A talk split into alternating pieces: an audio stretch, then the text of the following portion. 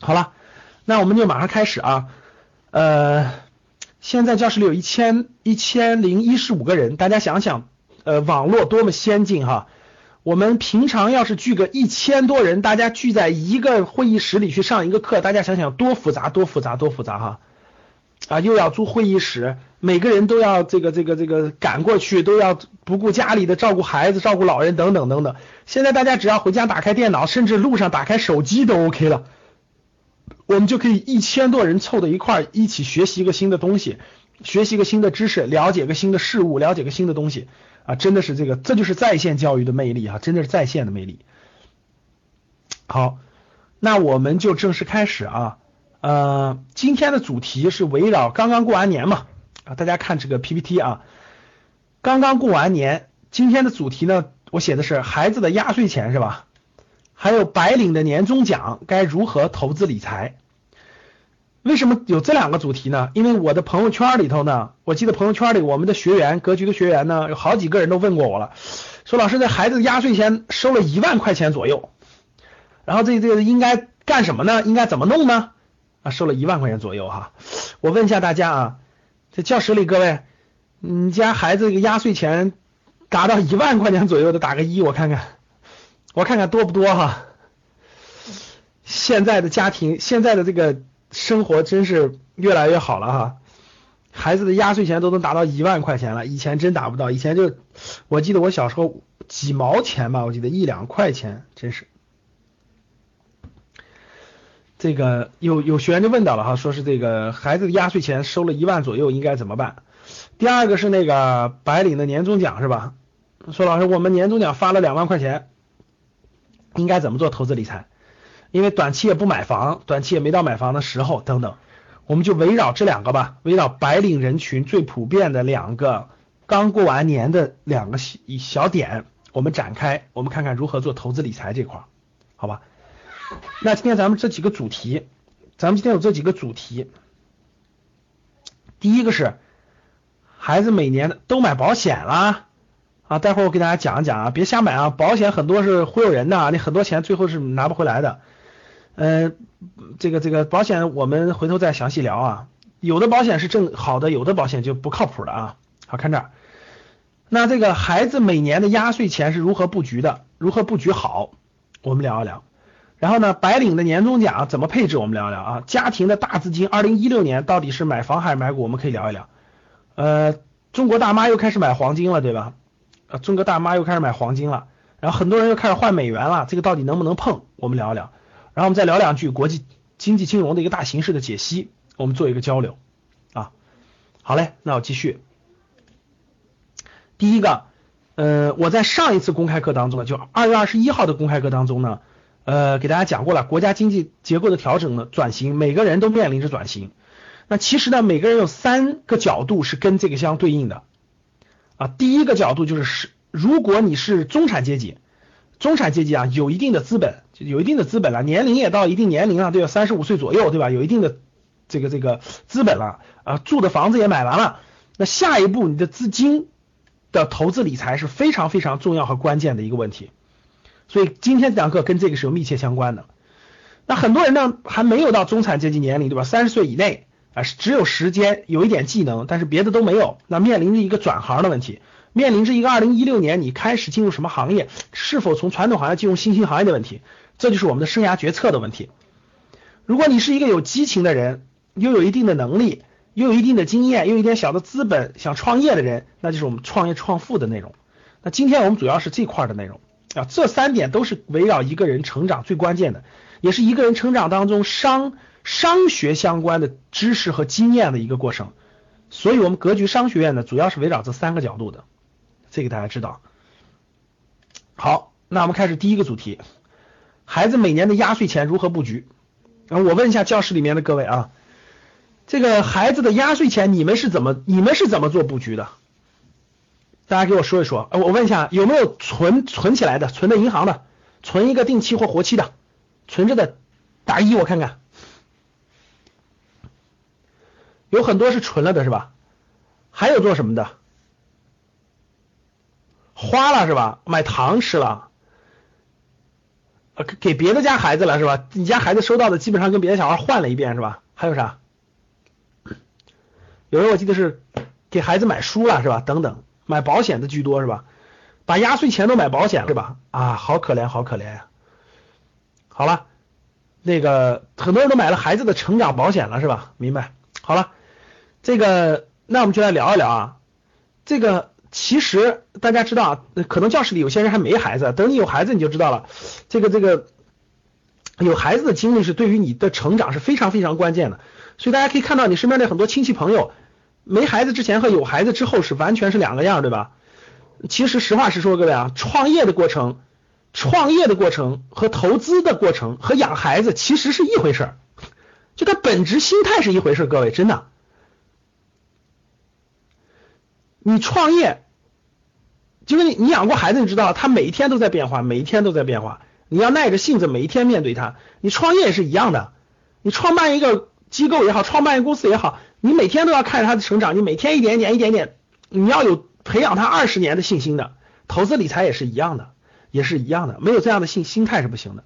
所以有孩子没孩子，其实心态差别非常非常之大。我相信有孩子的有感觉啊，这个这个叫什么呢？那大家看，其实有一点，我们那个很多人很多人这个有孩子以后就会想了，为孩子的未来做点储蓄，对吧？做点准备。其实这里面。压岁钱怎么投资理财？最核心的，大家还是要明白一个最核心的，就是通货膨胀和货币的贬值。我问大家一点啊，大家想一想，我问大家一点，这个，呃，教室里可能很多人是八零后、九零后了哈，你们爸妈给你们说过万元户没有？就中国刚改革开放的时候，八十年代最火的人是万元户，你们听过吧？大家听过没有？就当时最有钱的是万元户，而且万元户特别少，特别少，特别少。哇，人家谁是万元户？八十年代谁是万元户？哇塞，就跟今天的就跟今天的马云那种感觉，就跟今天的这个这个真的是超级富豪那种感觉，万元户。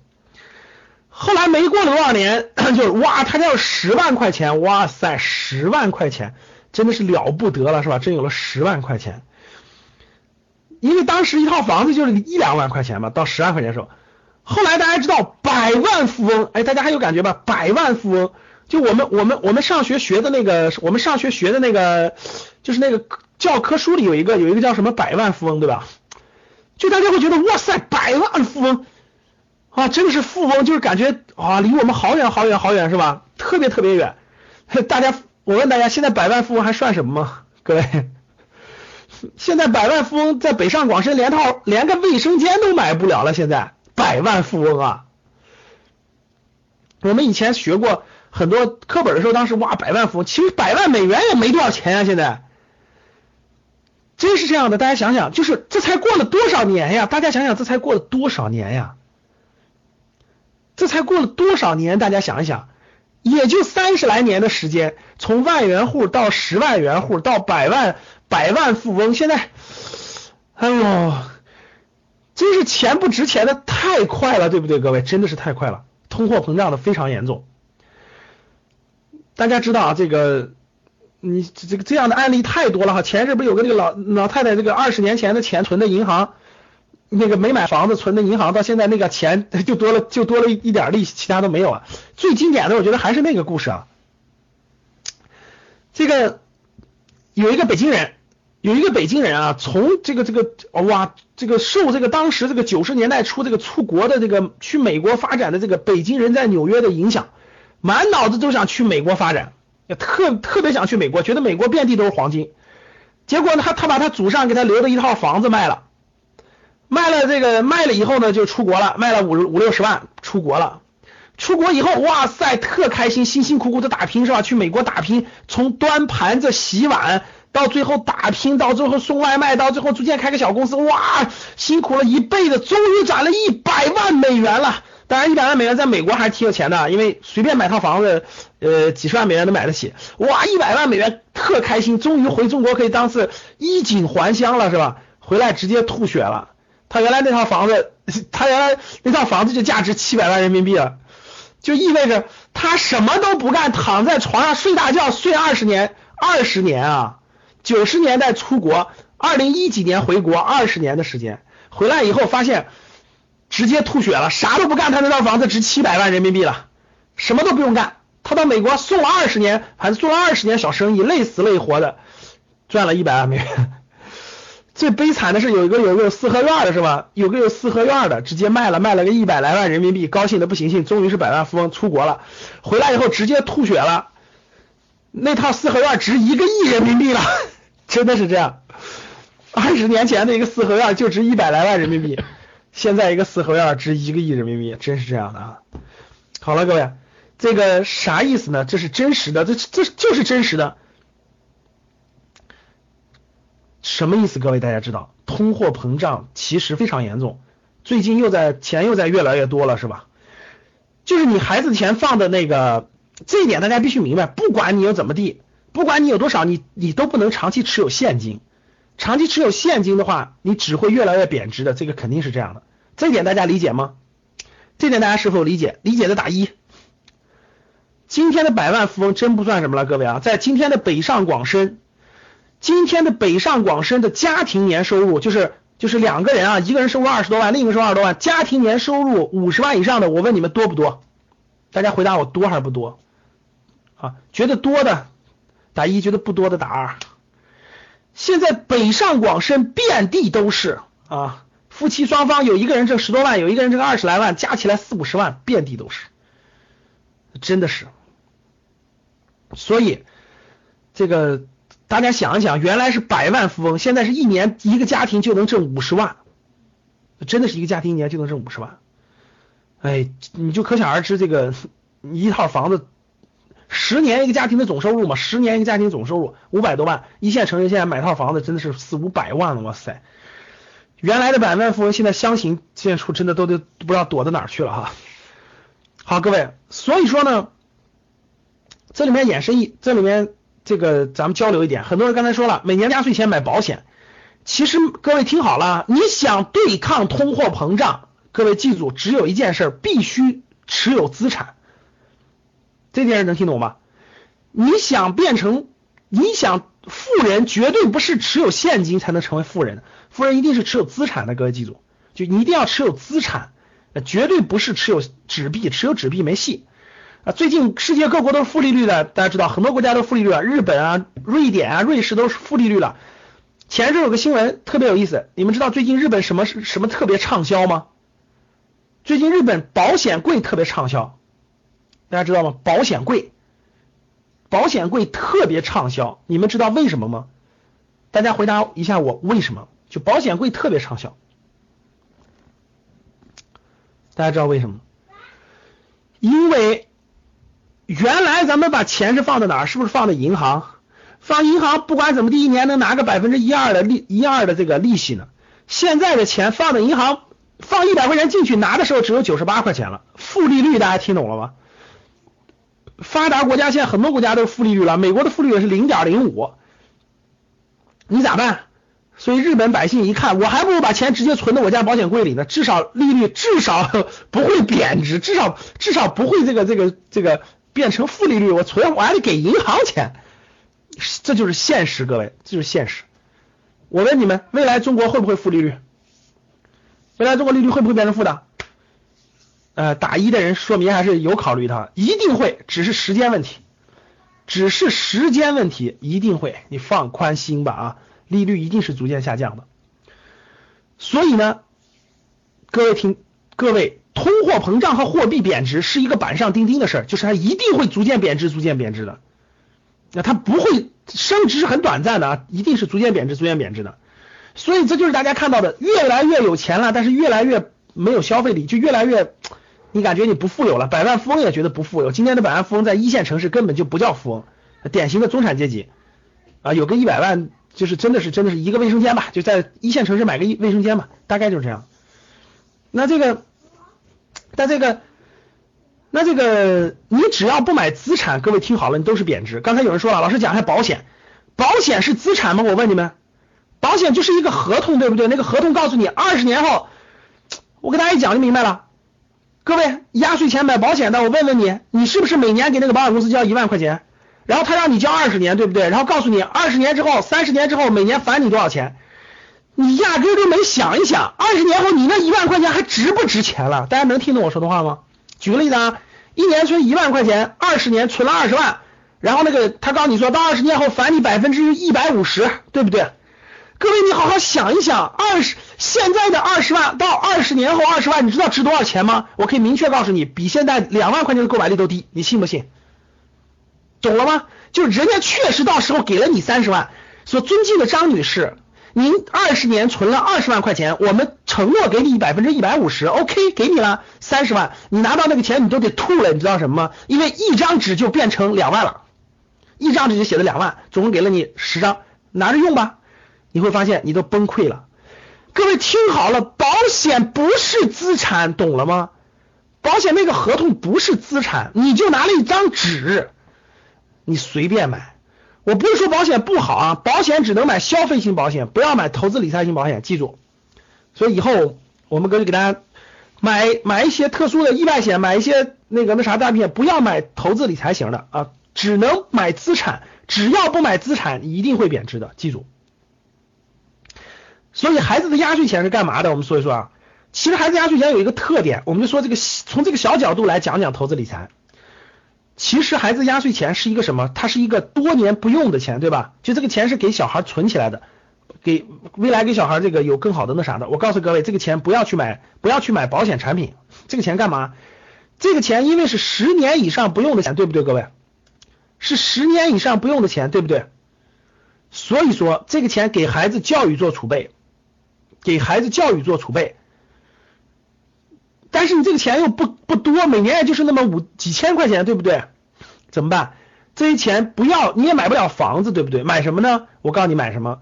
孩子每年的压岁钱去买什么呢？我告诉你两个东西。第一个，买定投指数基金，就是每年假设你有五千块钱压岁钱，你每年给他定投指数基金。第二个，定投好公司的股权，就是好公司的股票做定投。啊，我先说为什么。我给我家孩子压岁钱就是定投好公司的股票，就是不断的定投一个，每年买，每年买，每年买，每年买，买它二十年。我家小孩随时都知道他的钱干嘛了，我就告诉他说买了一个买了好公司的股票了，他都知道他要的是股票。他说我的股票呢？先问我的股票，因为是懂的人啊。大家看，第一是定投指数基金，那肯定教室里很多人都不知道什么是指数基金，这里面分的非常细，这就是我们投资课要讲的，讲的非常细的。大家更不知道什么是好公司，对不对？什么是好公司？你随便买个垃圾公司，你定投二十年，公司都倒闭了，都退市了，你的钱都打水漂了，都打水漂了。其实定投指数基金，定投好公司，什么是指数基金？什么是好公司？这就是我们初级理财投资课要讲的内容。那比如指数基金有很多指数基金，你是投上证五零，还是投中证一百，还是投创业板一百，还是投？这个这个这个这个医医疗指数基金、环保指数基金、军用军工指数基金等等等等，投指数就完了。有的指数你放宽心吧，十多年一定涨的。好公司，有的大家随便去看，我我们我们格局投资班的学员都知道，我都让他们做一个作业。我说从过去上市公司两千八百多家公司里挑出来，过去十年涨了十倍以上的大大牛股，很多人都能挑出来。就十年十倍以上的公司其实多了去了。好公司，它是有标准的啊，选准了好公司，符合这些标准，符合这些标准就好公司，定期定投。我原来我家孩子每年我每个月给他一千块钱，就是定期定投基金，就最开始定投基金，后来我发现那个基金经理的判断力还不如我呢，所以我就坚定不移的定期定投好公司，好公司，持续的，什么时候用这些钱？各位，你想想，你能定投十五年以上，什么时候用这些钱？孩子上大学的时候，各位中途不要动。各位听好了，这笔钱中途不要动，就中途不要不要把它用作任何用途，除非是极特殊的情况，比如生病啦，或者确实是极特殊，要不然的话，这个钱就不要动，不停的买入，不停的买入。大概等你孩子上大学的时候，大概十八岁到二十岁左右上大学或者出国留学的时候，出国留学的时候，你把这个钱拿出来，一定会惊呆你的啊，一定会惊呆你的。我问大家，我问大家一个问题啊。我问大家一个问题，大家想一想，假设你每年给你的孩子定投一万块钱，各位听好了，每年一万块钱，就是每个月一千块钱吧，你就把它理解成每个月一千块钱，每年一万块钱，十五年，十五年，每年增长百分之十五吧，就平均增长百分之十五。你们知道上证指数就是中国的 A 股指数，过去二十五年中国股股票只有二十五年的历史啊，二十五年每年的平均增长是多少吗？大家知道吗？百分之十九，百分之十九，就是从九零年开始，九九零年开始九十一点，九十一点啊，一直到今天的两千九百点吧，平均一年是平均每年是十百分之十九，百分之十九。好了，我问大家，就算每年百分之十五，数学好的有没有？各位数学好的来算个数字吧。十五年时间，平均一年百分之十五，平均一年啊，有时候高有时候低啊，你就一万块钱起步，一万块钱起步，多少钱？各位，复利当然是复利了，因为你每年每年它都涨，每年它都涨的，复利就每年哎，听好了，是每年存一万块钱，存十五年啊。然后每年存一万块钱，存十五年，平均每年增长率是百分之十五。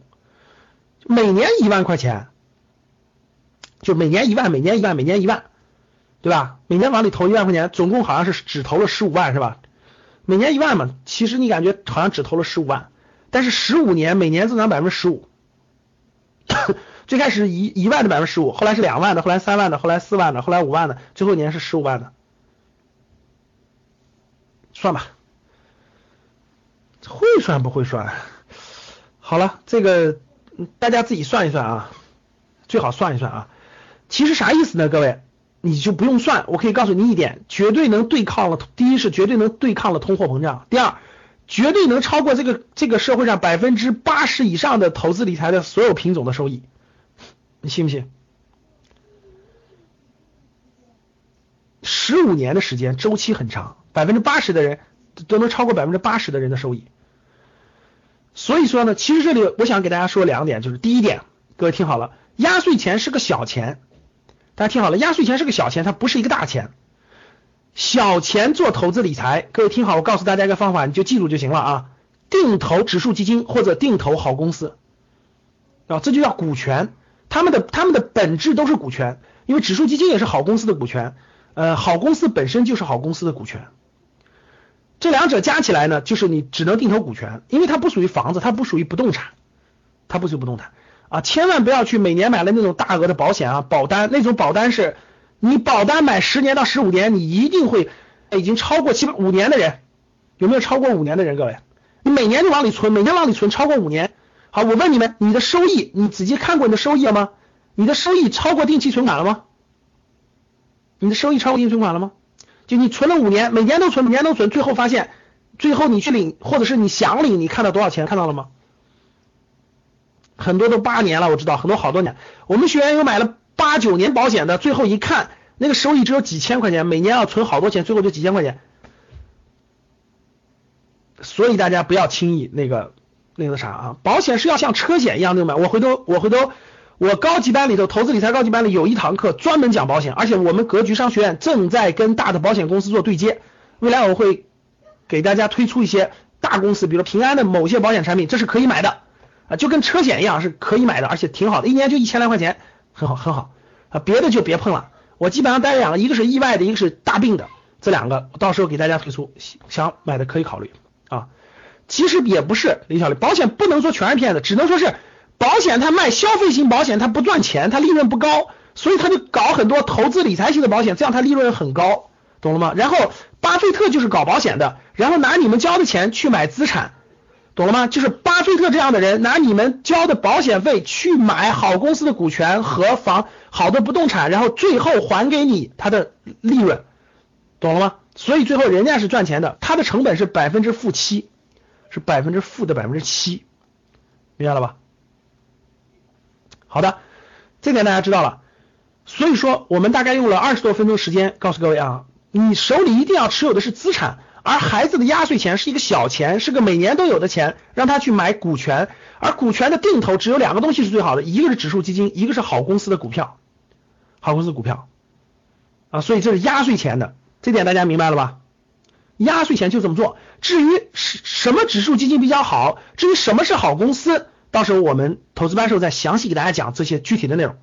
好，这点大家明白了吧？关于压岁钱的，明白了大家打一。好，这是第一个小小内容啊。第二个小内容就是白领的年终奖。白领的年终奖如何配置呢？那我们假设啊，假设白领的年终奖一年大概几万块钱吧，啊，白领的年终奖一年大概几万块钱。对于白领的年终奖一年大概几万块钱，我问大家能不能买房子？能不能去买房子？能不能买房子？你这个现在能不能买地皮这个问题很难回答，我不知道你是哪个城市的啊，我不知道你是什么情况。一般来说，呃，你也别敲了，待会有时间我再详细交流啊。我问大家，白领的年终奖一，他不可能马上去买房子，对不对？他需要攒几年，他才能够得着首付款，对吧？所以白领的年终奖，如果短期内，比如说两三年内、三年内不着急买房子的，就不着急买房，这种白领的年终奖应该怎么配置呢？一般来说是两个东西。我们知道，资产里面房子、不动产你碰不了，只能碰金融资产。金融资产一般来说，为了安全起见，买什么呢？买债券基金、长期纯债基金啊。如果你你敢于冒更多的风险，可以考虑指数基金或者股票基金，或者一些好公司的股票。白领的年终奖只能这么配置啊，不要去碰什么 P to P 啊。我问大家，白领年终奖能不能去碰 P to P？白领的年终奖能不能去碰 P to P？各位，不能碰啊。你碰了就是易珠宝，大家知道易珠宝套进去五百个亿，九十万人啊，易珠宝套进去五百个亿啊，九十万人。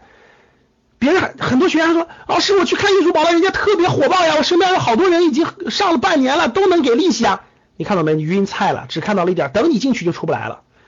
人家易珠宝，你们看过易珠宝那个视频了吧？人易珠宝的老板直接直接拿你们的，你看中的是人家的。利息，人家看中的是你的本金，人家直接拿你的钱五点五亿直接送给美女总裁了，对吧？五点五给你送别人了，人家在新加坡买房子，人家买好车买买豪宅，你那钱早就不知道那啥去哪儿了，庞氏骗局嘛。所以各位啊，现在 P to P 大量都有问题，别乱参与了啊，别乱参与了。这个白领的年终奖不要去碰，能不能去碰贵金属？能不能去碰什么贵金属？什么原油？能不能碰？能不能碰？什么 M M M？千万别碰，各位啊！泛亚泛亚贵金属交易所套进去四百国家的大案要案中中间的两个案，对吧？一个是泛亚，一个是易珠宝，两个大案。所以这些都不能碰，各位啊！别白领辛辛苦苦攒那点钱，这个稀里糊涂的，哎，有人忽悠你原始股，原始股啊，这公司要上市了，原始股能不能买？网络黄金更不能碰，千万别碰啊！什么什么三 M 的，央视早就说了，那就是骗人的传销，千万别碰，千万不要碰啊！那些都是坑，除非你钱多的慌了，你钱多的慌了，做点慈善好不好？啊，捐给捐点好不好？别瞎折腾了啊！都是蒙人那些啊！白领的年终奖，大家去看一下我的公开课啊！我有两堂公开课，视频的公开课。第一个是投资为什么要趁早，为什么要早啊？主要讲了复利和时间的意义。第二个就是投资要投什么，我里头大概去做了个区分。这两个课是公开课视频课，大家在网上可以搜到，可以看到。我那个格局观的那个第一期里有有讲到啊，真正的白领的你，白领要学会做金融资产的投资啊，除了攒钱买房子以外，其他的钱要学会做投资，重点要会。懂基金和懂股权这两件事会伴随你一生的啊。其实债长期存债基金、这个货币基金、指数基金这些的相对来说风险没有那么大啊。为什么没有那么大啊？债券除了国债你可以买，你也买不到以外，大部分公司债你是买不了的。李东芝只有通过债券基金才可以购买，不面向个人发行的，明白了吧？好，这点我相信大家应该知道了。所以说。至于白领年终奖具体买什么，我大概刚才说了个范畴了啊，主要是金融资产。那到时候我们投资理财初级班的时候再详细讲，详细给大家展开讲。呃，主要是两个，一个是基金的，一个是这个公司呃资本市场到底有哪些东西的，哪些可以碰的。这年终奖，白领的年终奖的。领导这些呢，我在讲，主要是金融资产，因为你钱少的话，你只能碰金融资产，钱多了才能碰更多的其他资产，像什么呃其他这些 P to P 这些都不能碰的啊。那其实呢，嗯，咱们说完小钱了，说了两个小钱啊，一个是压岁钱啊，一个是白领的年终奖，这两个都算是小钱吧，一年几万块钱。一年几万块钱。其实这个还有一些大的资金，还有一些大的资金，比如说家庭大的资金，二零一六年买房还是买股？各位，二零一六年怎么怎么怎么应对？二零一六年，如果是你，你怎么应对？到底买啥？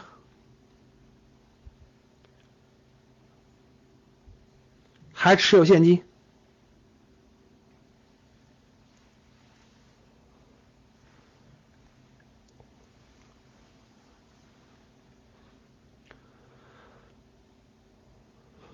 好，大家都敲了很多啊，每个人的情况不一样，对吧？其实是这样的啊，第一点，大家首先要知道，我前面那堂课我给大家简单做了一个那个那个铺垫了哈。二零一六年，由于整个这个经济属于是转型时期。白银、贵金属这些都不能碰啊，都不能碰。由于是转型时期，所以说呢，资金量在转型时期呢，为了不让经济硬着陆，其实资金的供应量还是非常大的啊。资金量从一月份、二月份大家可以看得出来了啊，资金的放量比较大。所以现在最近这个一线城市的房子又又在蠢蠢欲动了，是吧？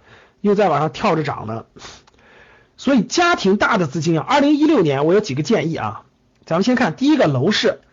其实楼市啊，这个这个这个中国的楼市啊，大家记住，只有人口大量流入的城市的房子才有价值啊，才能出租，才能出售。没有人口流入的地方的城市的房子买了以后，那基本上就是消费，出租租不出去，卖也卖不动。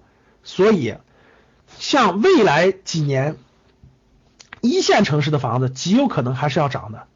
啊，未来放在未来五到十年，一线城市的房子翻一倍的可能性都是有的，都是有的。所以中国有个很重要的特点，就是你闭着眼睛不用动脑子的最保值增值的就是一线城市的不动产啊，这个是这个是一个，这就不具体讲了，要讲起来理理理由多了去了。总之就告诉你一点，就记住一点嘛，一线城市人口还是大量涌入的，一线城市赚钱是特别容易的，所以一线城市的不动产。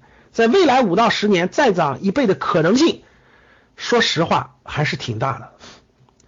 还有一种就是二线城市，特别是强二线城市，就指的是强二线城市啊。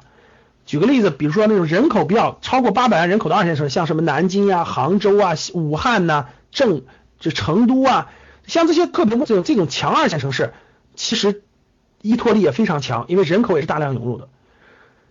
像三四线城市啊。没有涨的可能性，库存量太大，库存量太大，所以不建议大家花太多的时间进那个那啥。三四线城市的房子主要是消费，就是给爸妈改善生活啦，或自己回家住的舒服点啦，买了就是为了住的，千万不要做投资，这是第一点。第二点，昨天高级班我详细讲了，千万不要买期房，各位听好了，三四线城市的房子最近千万不要买期房，就不要买期房，没有盖好的房子，记住。一定要买已经盖好了，直接拿钥匙的啊！千万不要买期房，买了期房会怎么样？买了期房会怎么样？各位，特别是小开发商的啊，特别是你们当地小开发商的啊，你买了以后直接钱交完，跑路了，烂尾了，刚盖了一半，二十层的楼刚盖了五层没了，你的首付也要不回来了，银行贷款你还得还，问题大了去了啊！所以说。为了让大家躲避最大的风险，各位听好了，三四线城市不要碰期房，要买就买已经盖好的，直接拿钥匙的房子啊。这是这是给你爸妈的建议，应该是啊。马来西亚那个森林城市得考察考察啊，想去的改天咱们组团去啊，组团去考察考察再考虑啊。短期内别考，你你你没认真看过，你还是别考虑了哈。看这啊，楼市的这种一线继续涨，应该是二三二线强二线比较稳定，三四线。还是不建议大家作为投资吧。三四线主要还是消费，就大家记住我的两个关键词吧。第一个关键词叫消费，记住，就是你你改善生活或自己住，咱们可以买，其他不要买，它没有投资价值，大家记住啊，这是第一点。第二点就是买现房，不要买期房啊，买现房不要买期房。这是房子，如果你家已经不缺房子，有好多套房子了，其实也不一定考虑啊。这里面呢，我想说的是。一线城市是限购的，大家知道，一线城市限购啊，不在那个那些城市生活的不能够，但是一线城市有些特殊的房产其实还是可以购买的。比如说一线城市，大家知道有一些商住两用的，呃，其实还是有投资价值的，非常大的投资价值。不展开了，因为 展开比较多了。股市呢，二零一六年毫无疑问上蹿下跳，啊，一样是上蹿下跳的，上蹿下跳，大幅波动。二零一六年类似于二零一五年吧，可能没有一五年波动幅度那么大，但是应该也是上蹿下跳的。所以说。那二零一五年到底买什么呢？因人而异啊，不同的家庭，不同的家庭真是不一样的。你像有的家庭还没有自己还没有这个自己住的房子的，特别是打拼了很多年想自己呃安家落户的，我觉得合适的时间、合适的地点，一二线强线城市能买得起，其实可以考虑啊。如果说你已经有房子了，你要再买第二套房子，看你压力大不大。如果贷款压力很大，那我觉得就不着急。啊，如果贷款没什么压力，呃，这个这个想买个二套房，这各位记住啊，投资的房子都在一线城市或者说二线城市，就说白了就是能买能租，要不然其他就不要作为投资啊。呃，股市呢是属于是上蹿下跳的，风险比较高，因为它那个它它是，比如说你买完房子你不可能马上卖，对不对？但是股票你买完就就可以随便卖，所以它这个波动性随着心理的波动性非常大。但是好公司的股权。好公司的一旦到低位，长期持有的机会也就出来了，就很多长期持有的机会，其实陆陆续续也就出来了。有没有长期投资价值？有，有。但是你持有的年限至少要在三年，你要有持有三年的三年的信心。如果你买的时候连三年的信心都没有，刚买完没多久正低谷呢，哎呀，我家买房子了，钱要用了，这种钱千万不要进股市。所以进股市的钱我已经说过了，也是两个特征，各位啊，第一个特征，三年不用的闲钱。三年不用的闲钱，第二个特征不能借钱。啊，一定要控制好总量，并且不能借钱。啊，坚决不借钱，这个千万不能借，而且三年不用的闲钱，如果你三年之内这笔钱有用，就不要进股市，就不要进股市。其实呢，各位除了这些还有没有别的呢？当然有了，比如说货币基金，比如说长期纯债基金，这些风险都相对较小，相对较小。啊，我个人建议，如果你什么都看不准，如果你什么都看不准的，房子也不缺了，家里有两套房了也不缺了，其他资金，如果你都看不准，先买长期存在基金，放长期存在基金里，啊，先买长期存在基金。如果你那个，你那个本来就要配置第二套第二套投资性的住宅啊，本来就要考虑长期的一些这个公司股权的这个配置。啊，这就是结合家庭不同、家庭资产的不同做配置。啊，真正的资产，各位听好了，我在那我们的那个投资理财课当中将会详细讲的，这里先概括。真正资产，各位听好了，就两种啊。投资理财主要是把你的现金不断的购买资产，最后让资产产生的价值超过你工作的收入，这就是财务自由。这就是财务自由。真正的资产，各位就大大类上就四种啊，不动产和金融资产。不动产就两种，一种是住宅，一种是商业的商铺、写字楼、商住两用等等这三种。金融资产就两种，一种是股权，一种是债券。当然还有没有其他的呢？有很多什么期货等等等等，但那些大部分人都不能碰啊！我在投资理财高级班当中将会详细讲，把其他都详细讲清楚。保险不属于资产，各位听好了，保险属于负债，保险是消费，所以这个地方不能选保险。你只要把这四大类吃透了，我跟你说，你只要把这四大类吃透了，摸清楚它的。脾气秉性，摸清楚它的规律，你的投资理财一定会顺风顺水，一定会顺顺。刚才有人问了，商铺能买吗？商铺你知道分多少种吗？刚才有人问我商铺了，对吧？我随便说，商铺能买商铺，我问大家，我我做个调研啊，认为能买商铺的打一，认为不能买的打二。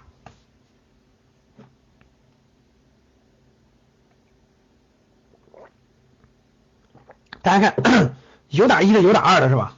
没有人打三吗？好了，第一打一的人太乐观了啊！可以明确告诉各位，百分之八十的商铺不能买了，就整个这个社会上百分之八十的商铺都不能买了。只要是不临街的，只要是不靠近地铁沿线的，都不能买了，特别是室内的全不能买了。你做个调研就知道了，电商早就冲击了。听懂了吗？必须符合几个特征，我我的高级班当中将会讲到。第一个，必须符合未来地铁大规模建设的周边地区；第二，必须沿街。详细的我会画图，到时候画图，整个把图画出来看看，而且必须符合城市特征，画图出来在位置，到时候课程当中再详细讲。所以各位听好了，商铺不是大家想象那样的啊，百分之八十的商铺都不要碰了啊。其实大部分商铺都不能碰了，越碰越出问题啊，压的你根本喘不过气来了，到时候啊。好了，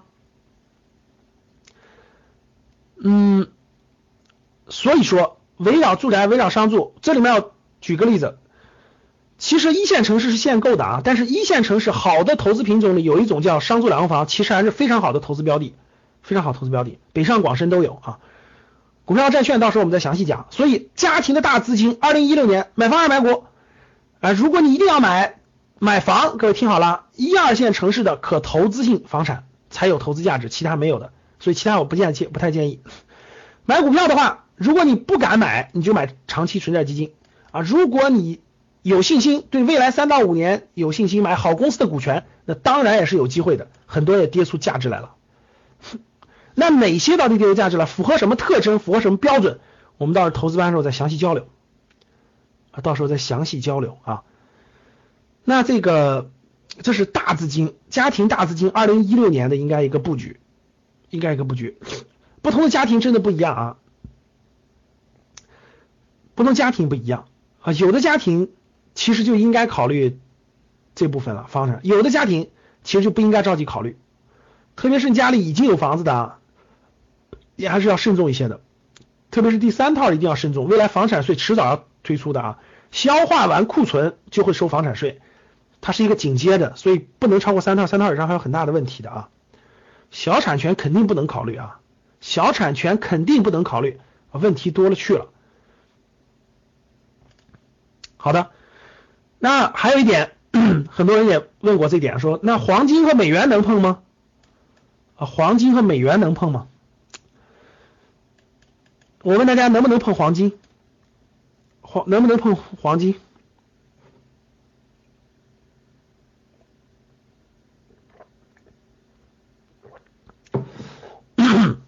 很多人买看到黄金反弹了是吧？啊，这个。我说一下黄金和美元啊，第一，黄金我是不建议大家碰的啊，为什么呢？几点原因吧啊，昨天在高级班讲的非常详细了，今天就简单讲。第一，呃，现在货币已经不是金本金本位了，这点大家知道啊，黄金已经不是各个国家的这个货币依托了，货币的这个核心的这个轴了锚。黄金的价值现在主要是两点，第一是有些工业生产还用到黄金，第二就是。全球很多国家都有买黄金的这个习俗，特别是印度啊，像中国啊这样的，对吧？金戒指呀、金项链啊等等的这种装饰还有很多需求，但是这种需求已经远远失去原来黄金作为货币的这个货币的这个准绳的这个功能已经没有了。大家知道这个货币这个金本位是七十年代时候就已经废除了，全球货币主要参照美元，美元主要参照石油。啊，过去从七十年代以前是参照黄金，就世界有多少黄金就能用多少货币。七十年代到过去这么些年里，一直都是参照石油的，啊，有多少石油，然后就有多少货币，然后就有多少美元，然后各个国家在锁定美元。从最近这个阶段来看，国际经济形势确实发生了重大翻天覆地的变化，极有可能。因为什么呢？因为原油也发生了重大变化，这个美元现在现在各个国家这个货币现在不知道参照物在哪儿了。所以基本是各定各的，所以大家也可以看到了，疯狂贬值，对吧？各个国家都在疯狂贬值，各个国家都在疯狂的这个这个这个印钞票，这个各个国家的经济形势都不景气，这就造成了这种经济的混乱，就造成了经济的混乱。这种经济混乱的情况下，那各个国家的货币就发生了这种很大的紊乱。在这种情况下，那黄金有没有可能？就像那个宋鸿兵讲的，有没有可能又成为了世界的这个货币的这个准绳呢？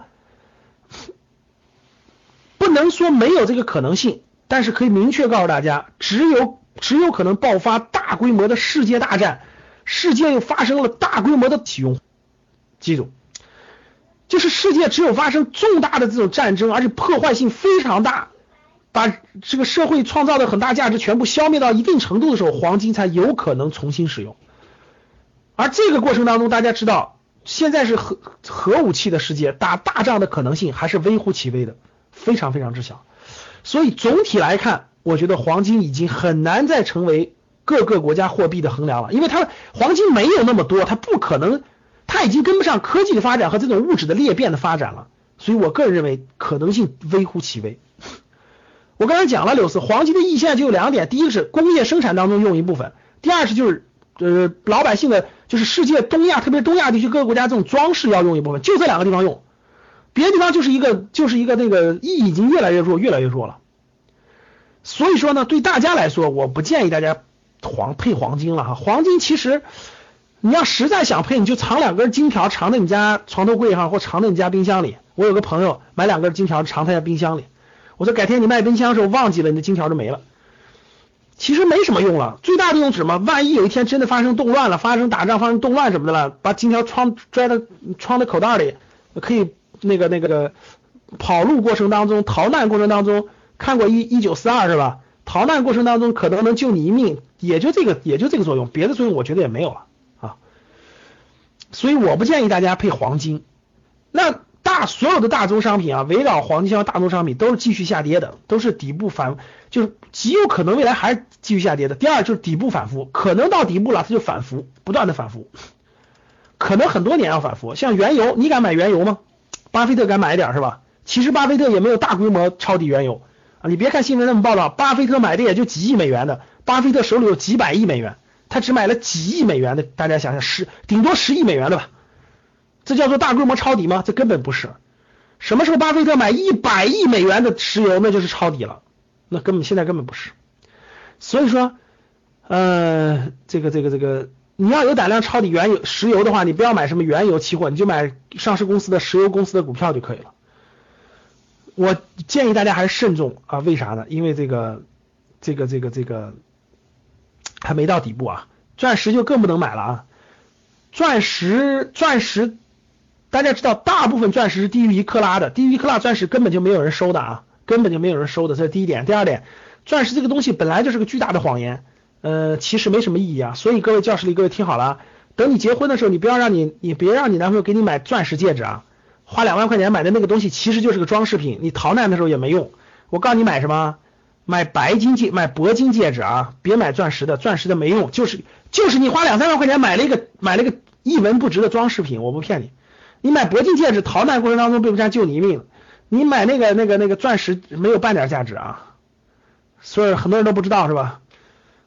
为啥叫做钻石恒久远，一颗永流传呢？就是让你永远都卖，让你花五五万块钱买一个东西，永远都不卖，明白了吧？就是一个玻璃，这就是一块玻璃，我跟你说，小玻璃不骗你。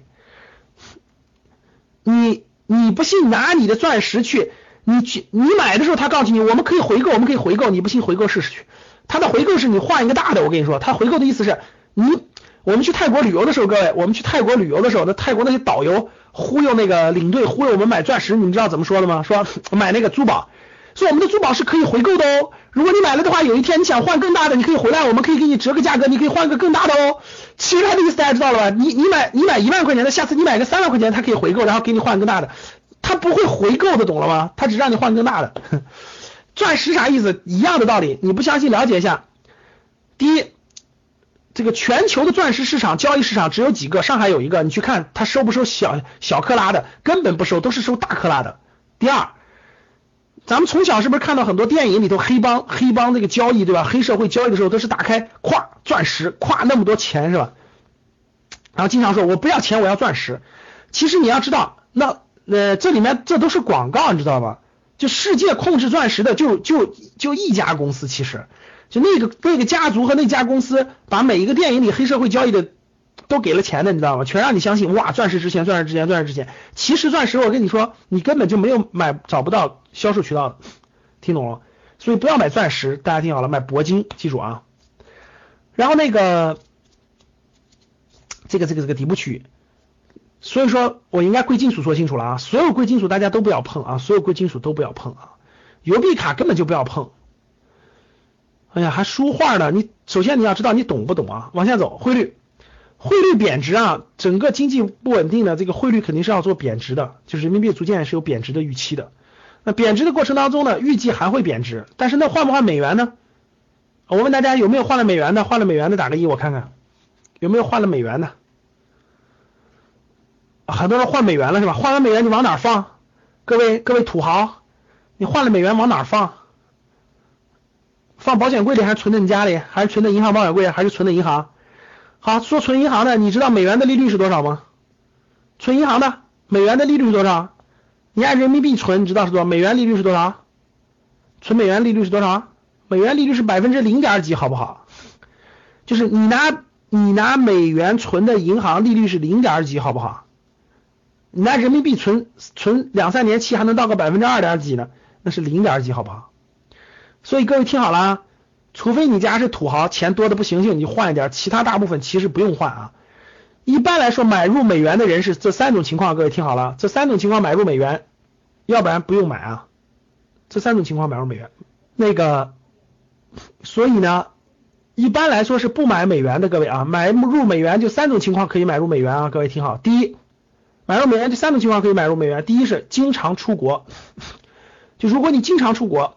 你是经常出国的人啊，一年要出国两三次、三四次，经常出国，经常要用外汇，经常用外汇。各位听好了，你可以买买一点美元存在银行。第二种情况，孩子留学，因为大家知道现在孩子留学出国一年得花几万美元吧，所以基本上四年下来，或者是研究生、博士下来，就花个十万美元、二十万美元是很正常的。所以换点美元可以不可以？可以做一定的保值。第三种就是海外配置资产，比如刚才的土豪是吧？我去伦敦买个房子，我去澳大利亚买个房子，我去美国买个房子，我去什么新加坡、马来西亚旁边的森林城市买个房子，海外配置资产的换美元，这是有，这是他们这三种情况换美元是有价值的，因为什么？它除了这个保值，它还开，它还要用，大家懂了吧？它还要用，明白了吧？它还要用，你不用你你不用的话，你这个那个你这个怎么弄呢？所以说。这是你有这三种情况的保障的情况下，你再换美元，要不然不要轻易换。大家听懂了吧？要不然一般不用轻易换啊。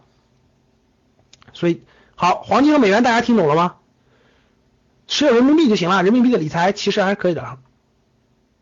这点听懂了吗？听懂打一，听懂打一。好了，本期节目结束了，下期节目再会。